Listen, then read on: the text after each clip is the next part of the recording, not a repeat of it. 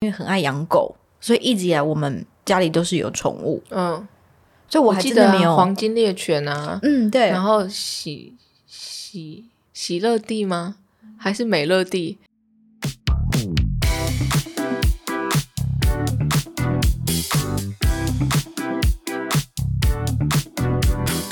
嗨，大家今天过得好吗？欢迎收听理科 PD。 Hello，我是黛比，这集是理科黛笔记。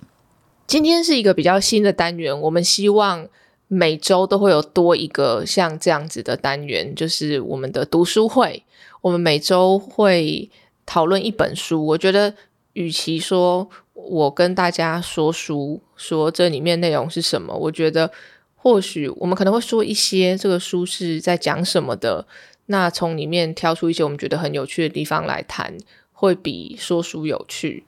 Debbie，你要不要先进入一下这个主题？好，我们今天要讨论死亡。莎士比亚经典戏剧作品《To Be or Not to Be》，That is the question。中文翻译呢是生存还是毁灭？这是一个值得考虑的问题。我们今天要讲的没有那么沉重，死亡是每个人一定会面对的问题，而且它是世界上如果有什么肯定的事，那就是你肯定会死。会死，对，不管你面对你的亲朋好友、你身边的人不认识的、你的宠物，嗯，最后就是自己。大家还记得我们在理科带笔记的第一集，还有提到说他最近有读了一本书，叫做《死后猫会吃掉我的眼睛吗》，作者是 Caitlin Doughty。对啊，我们今天就是来讨论这本书，它里面有大，身为殡葬业者，他一定要讨论一些实体层面，像尸体怎么保存的，但我们这边不赘述。如果你有兴趣的话，你就自己去看。但它其中我觉得很值得拿来一提的，就是在我们生而为人，面对死亡。在心灵层面的困惑，那里面有提到一些科学的理论，还有作者自己的经验，但他没有提到宗教啊，他也不会跟告诉你说死后的世界是什么样子的，因为目前还没有人有答案。嗯，死亡这个议题，我觉得非常的有趣。是关于死亡这东西，有些人喜欢聊，有些人避而不谈。那我们今天就把一些跟死亡相关的东西来聊一聊。是，那对于死亡这个词，你自己心态是如何去面对的？我第一次身边遇到有死亡，我比较有记忆，是我国中的时候，我奶奶去世。那时候我爸到现在都还记得，他跟我说，我跟他讲的第一句话是：可以去摸看看阿妈吗？她还有没有热热的？就我那时候，因为我身边没有遇到什么死人有人死亡，所以那时候我就也不知道该怎么面对，因为从来没有准备好有一天有一个人会突然完全离开我的世界。嗯那时候我一滴眼泪都没有流。过了很久很久很久以后，十几年之后的某一次之伤，我突然哭出来，觉得很难过，为我奶奶的死难过。我觉得每个人面对死亡，然后他们处理失去的这个东西，并不是只有大哭的人，当下哭得出来的人才是难过。我是压到心底。就我想说的是，每个人面对失去的反应都不一样。对，当下没有哭，不代表不难过，可能只是一时半刻的，不知道我要怎么去处理它。像我压了十几年，我相信有人会觉得很不可思议，但我也相信有人可能会压得比我更长。之后我其实就不太敢想死亡这件事情，又直到几年前我的小舅过世，那是我第一次看到一个人生命从有到无的一一个经验。那时候他就好像被通知说他病危了，他不行了，所以我们全部的亲戚全部跑去嘉义的医院。一开始好像他好像还能稍微讲话，然后之后他的血压就慢慢变低，心跳慢慢变慢。我是真的看着那个荧幕的数字慢慢的变小，慢慢的变小。之后我就觉得，诶，是他有没有可能数字再起来？他会不会活过来？还是真的就会像电影那样比这样子。嗯然后我就一直看那个数字，看到我整个人都晃神掉了。然后之后发现，哎，那个数字其实有点就待在那边，数字蛮低，但是不是零。嗯，然后我就必须要离开那个房间一下，然后再再回来。每个长辈都非常的难过，小朋友都不出声，然后就到最后，我记得心跳三十的时候，大家突然全部站起来了，然后就开开始慢慢要变少、变少、变少的非常快。之后，大大人这些长辈开始念经，念到那个数字变成零，就没有了。然后护士就进来，这样。我那时候已经，那是我几年前的事，可能二九吧，二十九岁的时候，所以我印象非常深刻。我就也是有点愣在那边的，看着，哇，人就是这样子。他几个小时之前还稍微能讲话，之后他就完全没没有了。而且你 wit witness 整个 process 哎、对哇，我看了整个好过沉程重，我不知道，我那时候当下我不我没有一个，我很冲击，冲击到可能太多感受上来，我不知道要选哪一个，嗯但我就是变成，我就整个人空掉了，嗯我妈叫我干嘛我就干嘛，念经就念经，嗯然后之后很快的，他们把它装进一个袋子里面，嗯然后就送去殡仪馆了。哇，然后就觉得哇，这就是人的最后一步哎、因为我跟家人不太会聊死亡，嗯我小时候只要想想到死亡，我就会很可怕，我就觉得我就跟我妈说，嗯，妈，要是要是死掉之后怎么办？我很怕一个人，又怕怕黑，因为小时候的我是觉得死掉之后被装在棺材里，自己装在里面，嗯，然后要是我起来了怎么办？嗯或者是对于我来讲，我到现在对于死亡的恐惧还是第一个，我不知道会发生什么事，就就没了吗？我的意识呢？我的记忆呢？我的所有的关系呢？然后第二个是，我好怕有意识，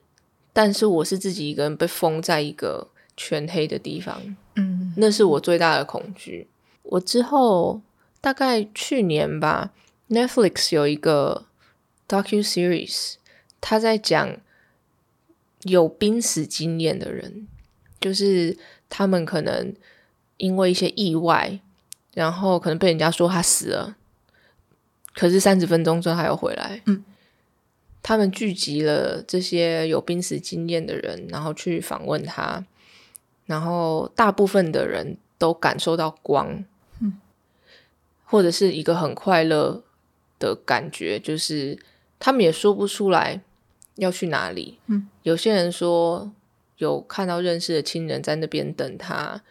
大部分的人说就是光温暖的感觉或是什么。我听完他们这样讲，我反而就没那么害怕了。嗯嗯，就不管是怎么，它不是一一团黑的，是什么都没有这样。那你呢？你你对死亡的这个概念是从哪里来的？我的部分我觉得我分两种，我之前还没有家庭的时候都没有想过死亡，我没有很正面的去面对这个词。那一直到其实我爸爸现在八十，他在十年内一直很提倡我们都要立好遗嘱。其实因为我们四个小孩分散在不同的国家，那常常 FaceTime family call 的时候，爸爸也会提出这个话题。所以其实他就是 want us to be prepared。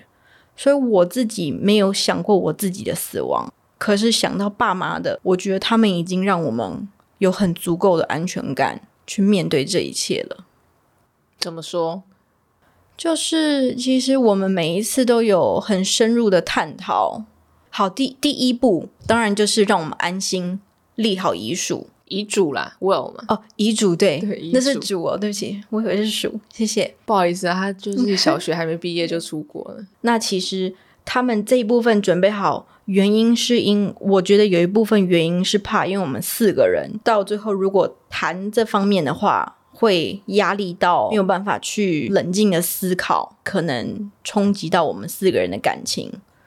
这想的很好诶、因为太多人是因为分分家产，整个兄弟姐妹撕破脸，尤太其多了。有钱后，我觉得真的还是要小心，对，还是要先想好。那其实第一步，他们就已经让我们很有安全感了。第二步就是慢慢的去分析，说如果以后， 如果真的爸妈走了，以后的路我们该怎么面对？对，可是我觉得那是因为我爸年纪跟我妈差很多，然后我爸又大我很多，因为我是老四，所以其实这部分我们已经很早以前就开始在探讨。那所以我爸妈的部分，我已经觉得我可以很勇敢的去面对了。可是我自己的死亡，我是真的没有想过。那我刚说分两部分，是因为我在我自己之前我就不想，可是等到有小孩之后，我就慢慢会去思考。而且这个是平常日子我就会去想的，比如说我今天会想说吃的比较健康，我吃的比较健康，我可能就有办法活得比较久，就可以多陪我小孩一点。所以就是一小小的这种东西慢慢累积。我自己虽然没有办法去证实有没有办法这可以延长我的寿命，可是就自己一个安心吧。会开始比较注意自己的身体。，对，我觉得得你爸妈真的是非常开明，就是是他们敢这么坦然的去讨论，有一天自己会离开，然后怎么样让他们走了之后，小孩还是好好的，然后对告诉他说，就是一切都没事。对，嗯我觉得很少很少的父母，第一个是愿意自己主动去讲这个讲，这个话题，对，然后第二个是，他们先把比较敏感的东西可以先把它处理完，不是是最后可能嗯，这所以应该应该怎么样，对然后去嗯、打官司或是什么的。我觉得很多人不敢去面对，或者是不想面对。第一，如果是小孩，他们还小，所以可能不懂。那再来就是年轻人，他们可能觉得离死亡，因为大部分人想到死亡，可能如果不是意外的话，就是年老嘛，所以年轻人觉得跟他没有关系，没有关系，。而且距离太太远了。那你又不敢像我们这种年纪，嗯，我又不方便跟。如果长辈没有提，就跟他们嗯提说，所以你遗嘱打算怎么写啊？对，就有点尴尬有没有的要 position，分我一份啊什么的对就是他们会觉得你是现在是怎样，我身体还好好的，为什么要谈这个？对，所以如果有有长辈先提出，那真的是就是会会压力真的小很多啦。，真的，而因且为我没们有也会，我没有跟我爸妈聊过这个，我完全不敢聊这个东西。嗯好我只有淡淡听过，因为我妈是佛教嘛，嗯她有跟我说一些类似习俗的事，比如是说。她相他们佛教相信的事情，可能死亡之后八小时不可以有人碰它或动它，然后要念经，然后这些的，然后什么要讨论到说什么想要怎么葬怎么葬，嗯嗯完全没有，我也不敢呢、我觉得我会，我我要是我妈想要跟我聊这个，我会崩溃，但是好像又该有，又我觉得该有聊必一要下哎、欸对呀、因为谈好了，他走的也会比较他适合的方式，或者是他想的方式。是，但是这种东西对我来讲，可能就要等待一个时机吧。比如说，他可能在聊别人的，我们顺顺便嗯顺道一一起起刚好聊到哦哦这样，因为我实在是我现我我难以开启这个话题。那要不要现在请陈妈妈来加入我们 的哎，不 要， call out call out？对，他会直接觉得无聊，把笑电话欸挂掉。哦对，也是。你有想过你要怎么样让人家处理你的尸体吗？我是因为我妈妈先跟我聊，然后我想一想，觉得好像也是一个不错的办法。我妈妈提议说，如果她死了以后，把她火化，她的骨灰去做成一颗锆石，把它做成饰品，让我们带着，嗯，而不用把它放在灵骨塔或者是埋在地下。是有办法的吗？是有是有，所以我妈妈先让我们有这个想法。我后来想一想，如果我自己也面临到这个问题，让我小孩随身带着，就感觉有一点，虽然在纪念我，可是也有一种程度在保护他们。哦，这也对嗯我第一次听到，我觉得蛮有趣的。我现在才突然想到，我妈跟我说她要花葬，嗯，她要树葬、啊，是。然后她跟我讲完之后，我就不讲话，嗯，我就之后完全没有接他话，所以不开明的是我，不是我妈。原来我妈有跟我讲，我现在突然哦想起来了。是你不敢去再继续探讨吗？对，因为我觉得他就说什么把它把它撒过去，它就变成那边的树。嗯，是我说那我要去哪里找你啊？我有一个好朋友，他妈妈就是花葬，节庆到了，就是去那个土地去祭拜，所以不会有墓碑。我可能等一下去跟我妈讨论说，还是说你要做成 宝石，也不你 至少不要让我找不到你吧？，对，对我真的也是这样觉得，不要让后人找不到。因为我跟他感情这么好，嗯，然后你突然有一天跟我说，要是你走了，你你会变一棵树，我埋在一棵树，那这就是一个哲学问题嘛。嗯，有一艘船，你把全部的零件都换成新的之后，它还是同一艘船吗？如果有一棵树埋了我妈的骨灰，嗯，再埋了另外一百个人的骨灰，那他到底是谁？或许他想得很开，他变成他变成这个世界的一部分了。嗯，但是我呢，我还要活下去，然后想你的时候怎么办？嗯，对我还是不敢跟他聊。 像我讲到跟这有关的话题，比如说要不要急救，我妈嗯就会跟我说：“我跟你说，要是怎么样，要插管什么的，不要帮我不要急救碰或者什么对都不要。”这个我就觉得好，我们的话题可以谈到这。 OK，可是我跟我妈讲说，妈，如果我今天我自己出了什么意外，如果就算有百分之一的几率可以活回来，嗯，插管你就插我，我很就你不要担心我痛不痛苦，因为我觉得我现在太年轻了，嗯我小孩太小了，我就是我再痛苦，我也会就是想办法活着，嗯，当我小孩的妈妈。我有 specifically 跟我妈说，你一定要想办法把我救活，嗯除非真的活不了了，完全不行了。是然后甚至甚至如果是脑死的话，你可以看是有没有机会未来科技好的状况可以把我救回来的。嗯我都想要这样子陪我，就让我小孩旁有有个妈妈在旁边都好，因为我有想过，如果有一天我爸妈走了，我就会觉得好像只有我一个人，我这个世界没有依靠了，我不想要我小孩有这个感觉。但是我觉得二十五岁之前，他真的妈妈在那边，还是对他来讲，不管是各种方面心灵上的都是很大的。那他如果还小，一定是长辈处理嘛，嗯，大是人处理嘛是。那长大的过程之中，我也会跟他说，妈妈为了你一定会很努力的，好好活着。嗯然后你要相信妈妈是真的很想活着，嗯你不要觉怕我痛还是怎么样。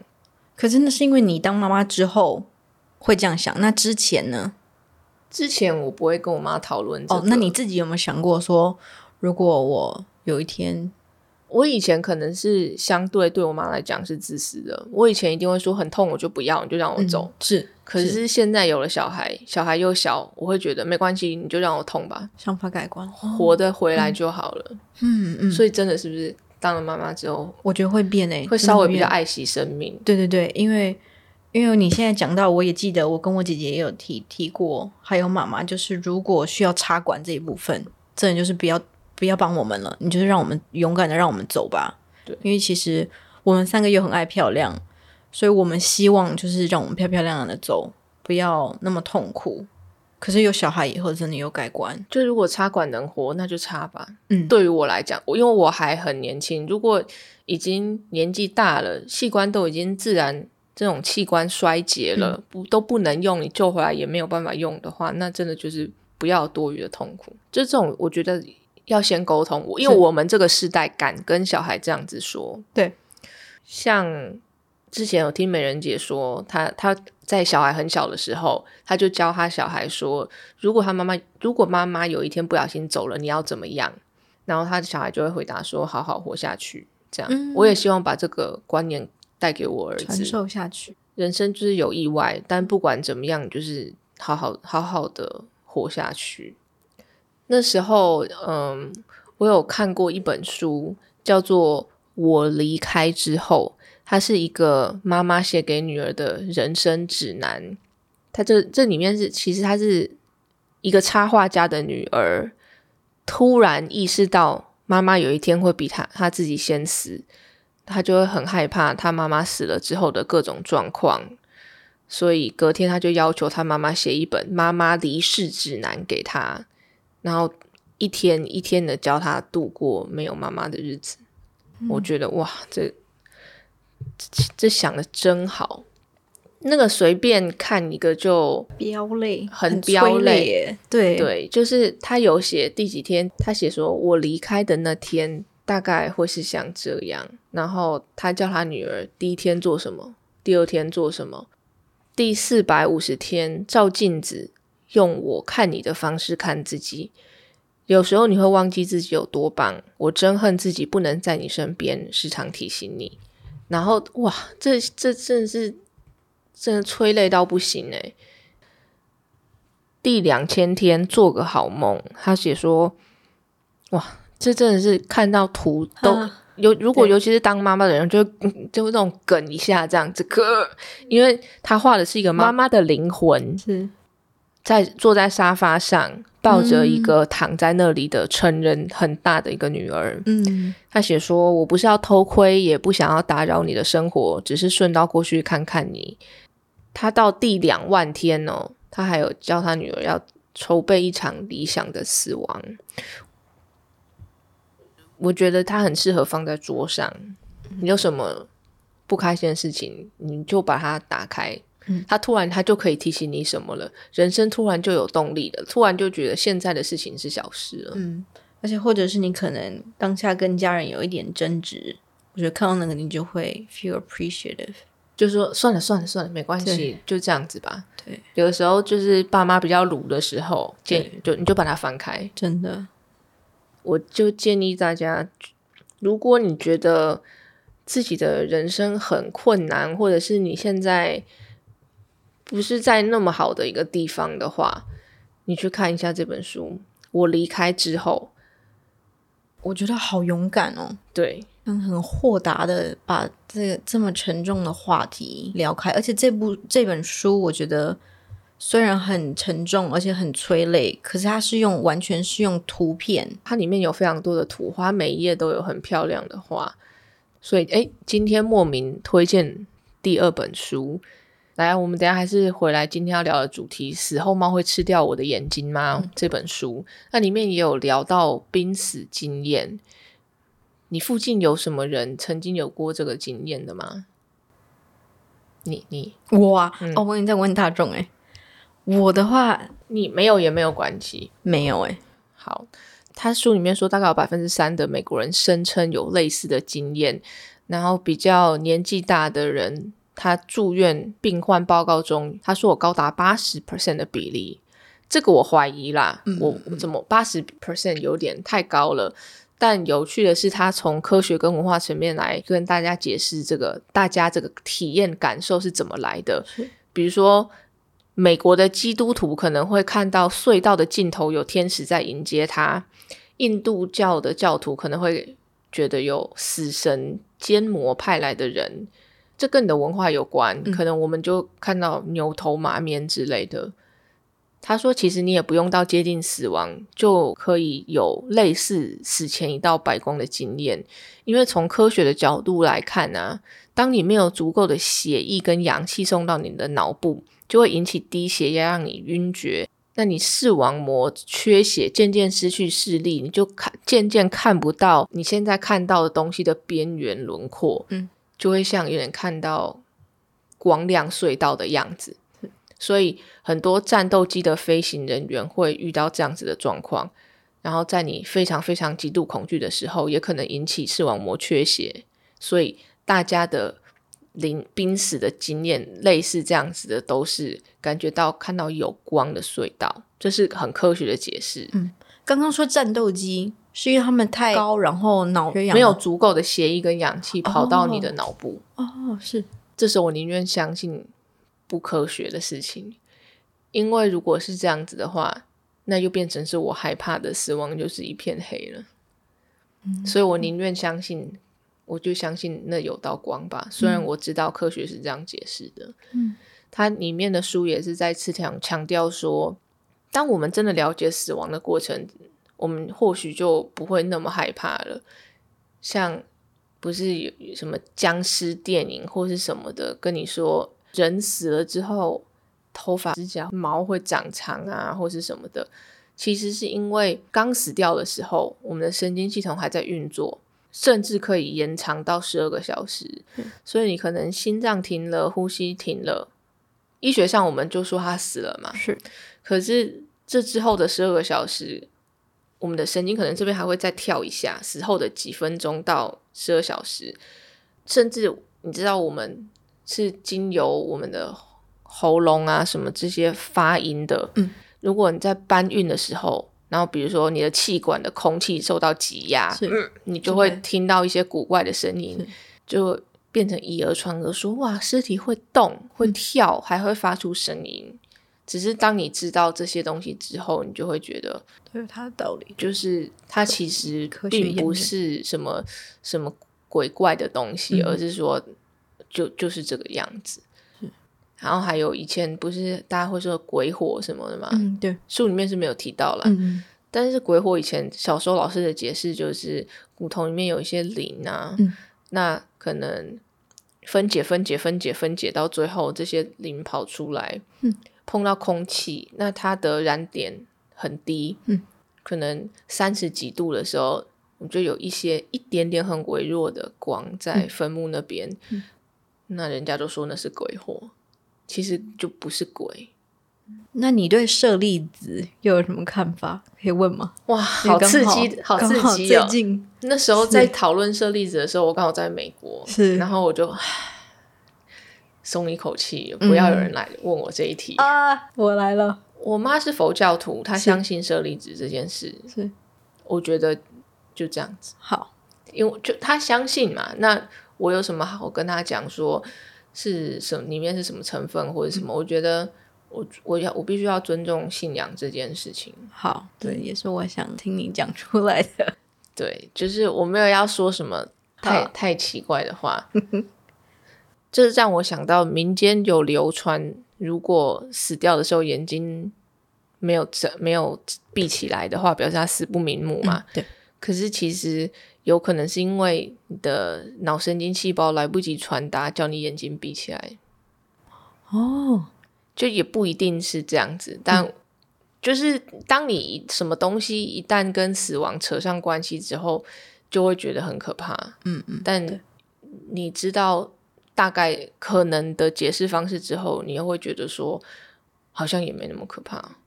这本书我觉得真的很你会提出来要读的一本诶。我那时候在读的时候，我第一个想法就是，他把一个这么感性的议题写成非常的，也不能说时事，可是就是很很有理论，他看每一个角度都很有道理。它很有趣。嗯，我们今天要聊死亡的话题，并不是因为我们要讲有什么东西有多可怜，或者是我们是要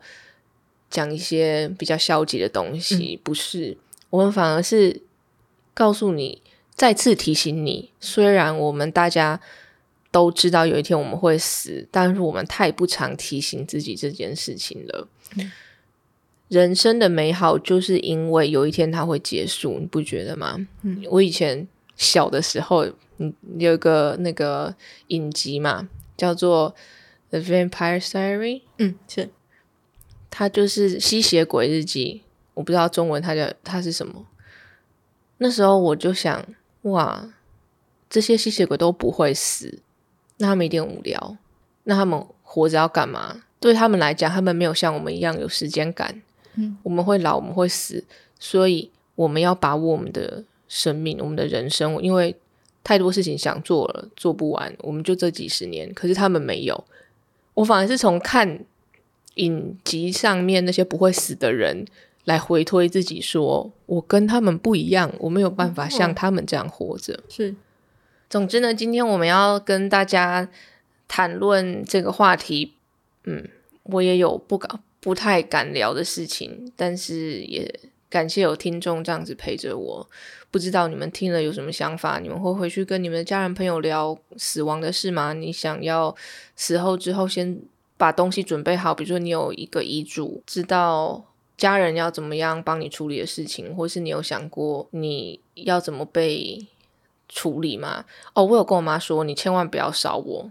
Why？因为万一真的是万一，科学上我知道就已经没心跳了，我不会有感觉了。但万一我我有呢？这就是我我我没有办法用科学让我自己跨过一步。我我看了那个影片，我觉得好可怕，就是一个人闭着眼睛，他已经死了，然后他被放在棺材里面，整个棺材被推进去火化。虽然我死了，但我灵魂一起进去，我看着这个过程，然后又在那么高的温度，会发生什么事？好可怕哦！我还是我还是土葬吧。我这样问你耶，可是你不火化，然后又不躺在棺材里，你觉得那是？万一你醒来，你黑黑的封闭在那里，所以你我跟你说，这就是为什么 Elon Musk 有投资一间公司，他应该也非常害怕死亡，所以他有一个公司是可以上传他的头脑到云端的。那可能他以某个方式活着，嗯，或者是你也你有想过意识怎么来吗？我之前在大学的时候，我眼睁睁的看一个 petri dish，然后里面有一个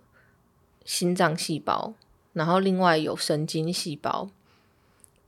然后你就很难去想说很多很多很多这样子的神经细胞变成我们的脑，因此我们有了这些意识。所以是不是理论上，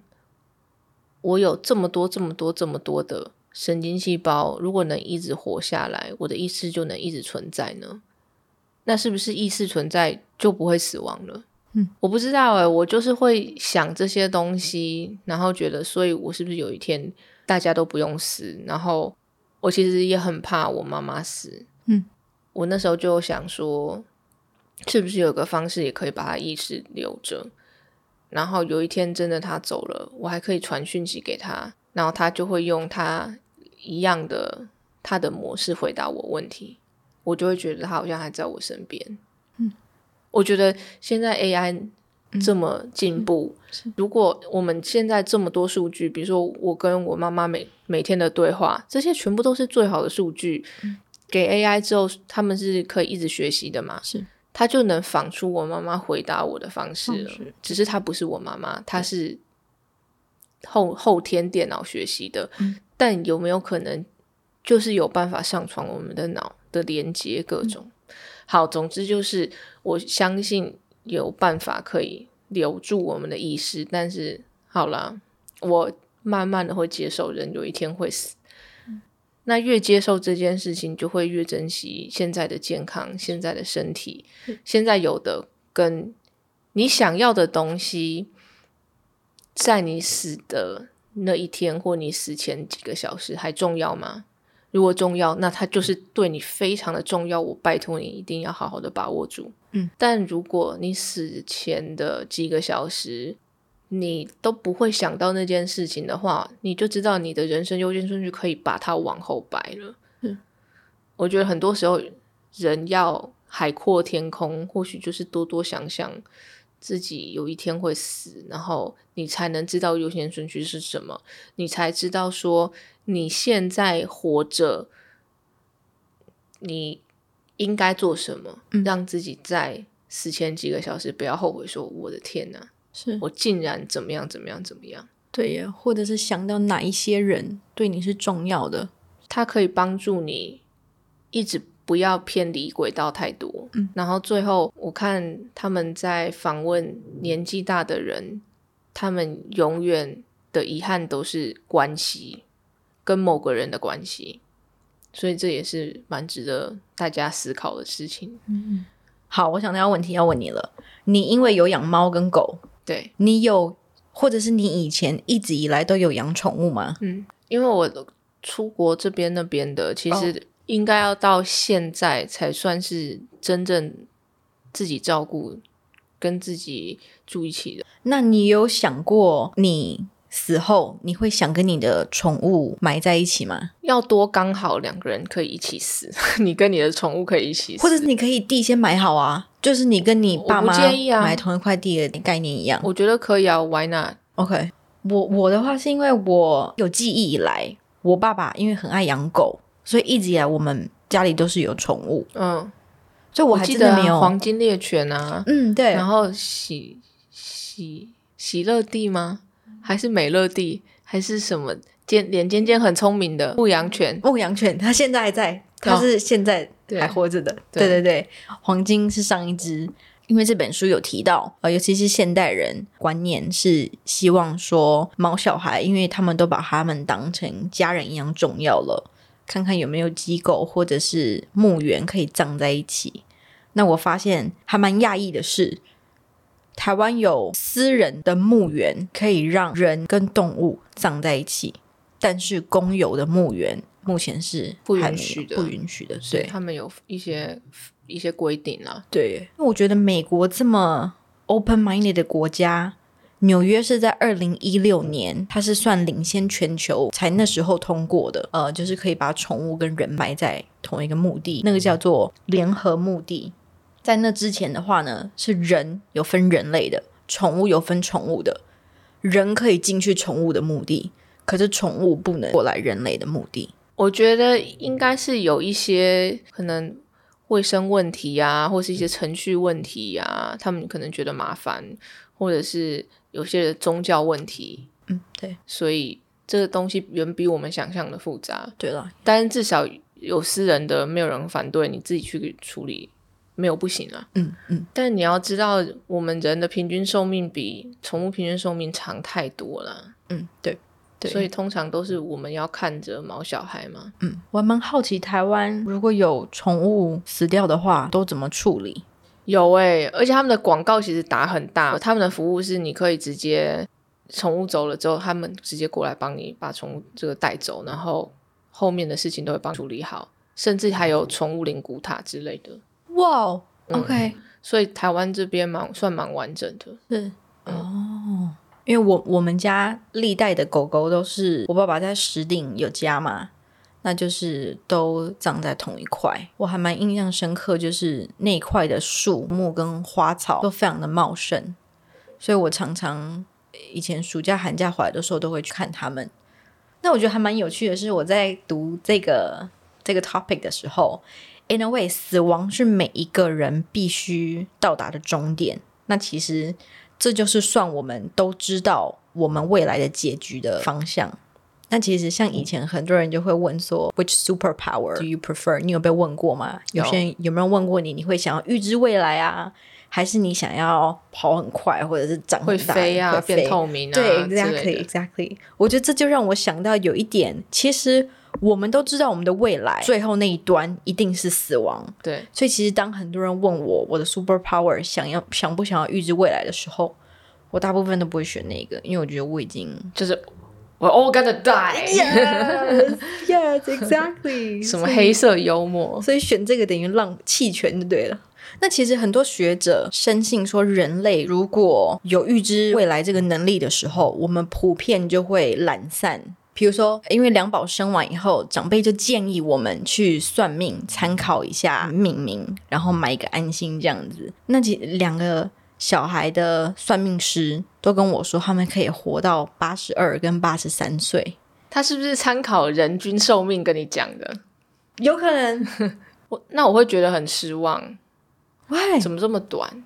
八？Like no offense，但 是他们那应该要一百四啊， 一百四、一百六吧。哦，真的哦。可是对我这么开朗的人， 我那时候就是心里一阵的平静跟安心诶，我就觉得我的两个宝贝有机会可以活到那个岁数。那就像我刚讲，那些学者觉得人类如果预知未来能力会懒散，我就觉得我当然不会说我知道他们活会活到八二八三以后，我过马路就不牵他们，或者是就不去注意他们健康。我当然还是会积极的去照顾他们，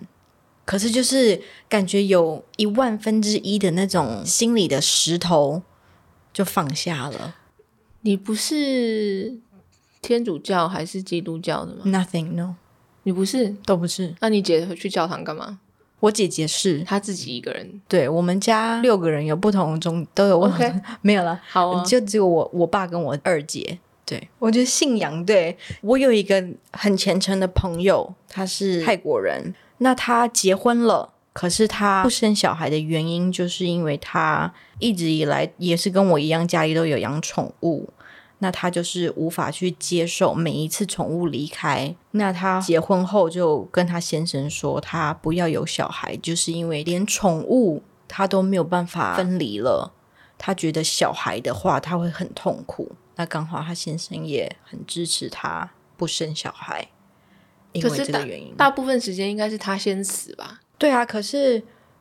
you you never know，可能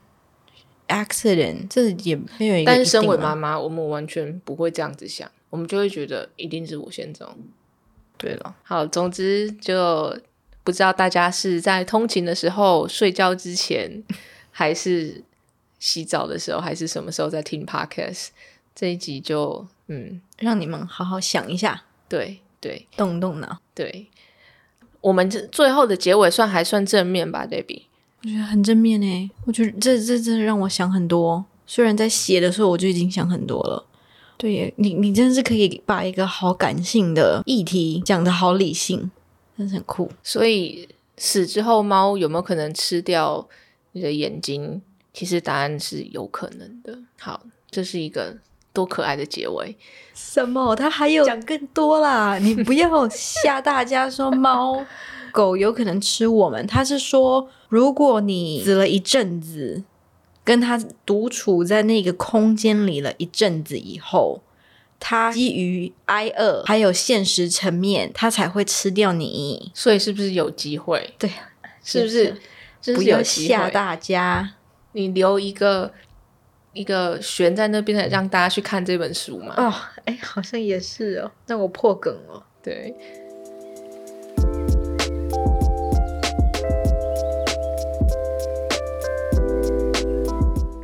我们今天有三个留言，都是有关收纳大师那一集的。John I 常常会看到自己一箱一箱的恋爱回忆盒，一任一盒，鞋盒大小，其实也没什么在翻，但就是舍不得丢。嗯，我家囤积了，因为我姐搬去澳洲，囤积了一堆。My 你 goodness！在爆他的料吗？可是是就是就是这个啊，嗯一，大堆的情书或者是朋友之间的信，我当然没有去看啦。我 I assume 没人想看，对对对，嗯可是都所是以别人自己回来解决。你们维格的人很爱写信诶，都是差不多那个时期，或者是当然美国有一些啦，嗯有一些资料。对啦，都是一箱一箱的囤积在我家。你对这些人有什么建议吗？Stop 啊我以 hoarding。为他他要讲说，他听完之后这一箱一箱，他准备要把它丢掉了，但是他只是说，他只是他就说写，他舍不得丢，对他只是写对，舍他不得还是丢舍不得丢，舍不对得就不要丢啊，留着吧。它它是鞋盒诶，鞋盒那么小，好几盒的意思。好几盒的鞋盒真的没有很多啊，那你会建议像这种回忆如何处理？我还是会把它挑出来。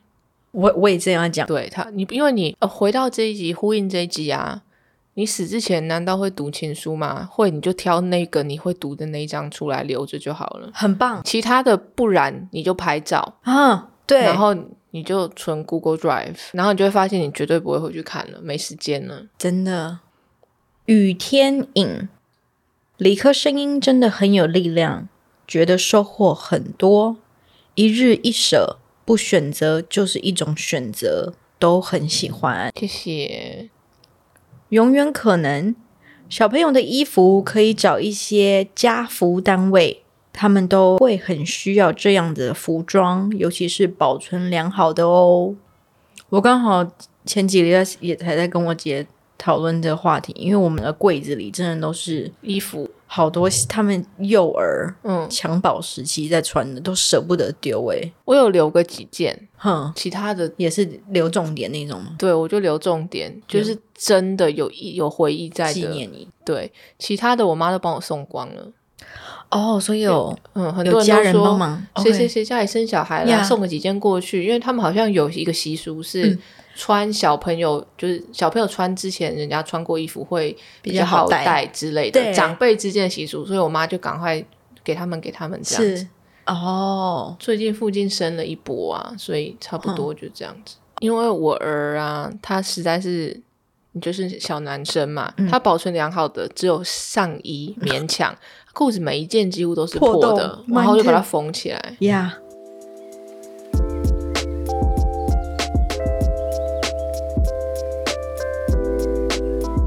好，那今天就这样啦。欢迎到我的 YouTube 或 Podcast 留言，跟我分享你们想听到的事，或是这一集听完之后，你有什么新的想法啊？死亡对你来讲还很遥远吗？还是就是几十年之后的事？